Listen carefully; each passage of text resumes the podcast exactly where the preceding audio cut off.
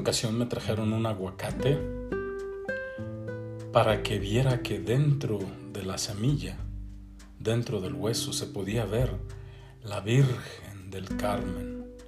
Me decía, mire padre, allí está, usted la puede ver. Está bien clarita.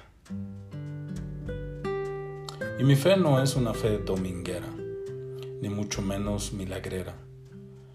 Yo no doy brincos de alegría cuando me traen un hueso de aguacate donde se les apareció la Virgen del Carmen. Mi fe no es un talismán de la buena suerte, ni mi ministerio una fuente secreta de prosperidad y de abundancia. Creo en los milagros como señales para descubrir la providencia de Dios en el proceso redentor, mas no como la magia que nos desobliga y victimiza. Mi fe en Dios es una fe personal, de encuentro y colaboración.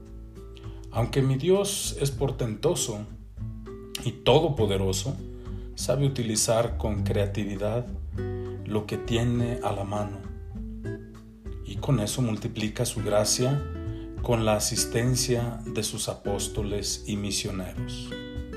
Mateo 14, versículos 13 al 21. En otras palabras, yo no pongo mi fe en el Dios del abracadabra, creo en el Dios que dice y se hace, pero que al mismo tiempo es paciente y le da a todo un tiempo y un lugar para llegar a ser lo que Dios quiere que cada uno sea.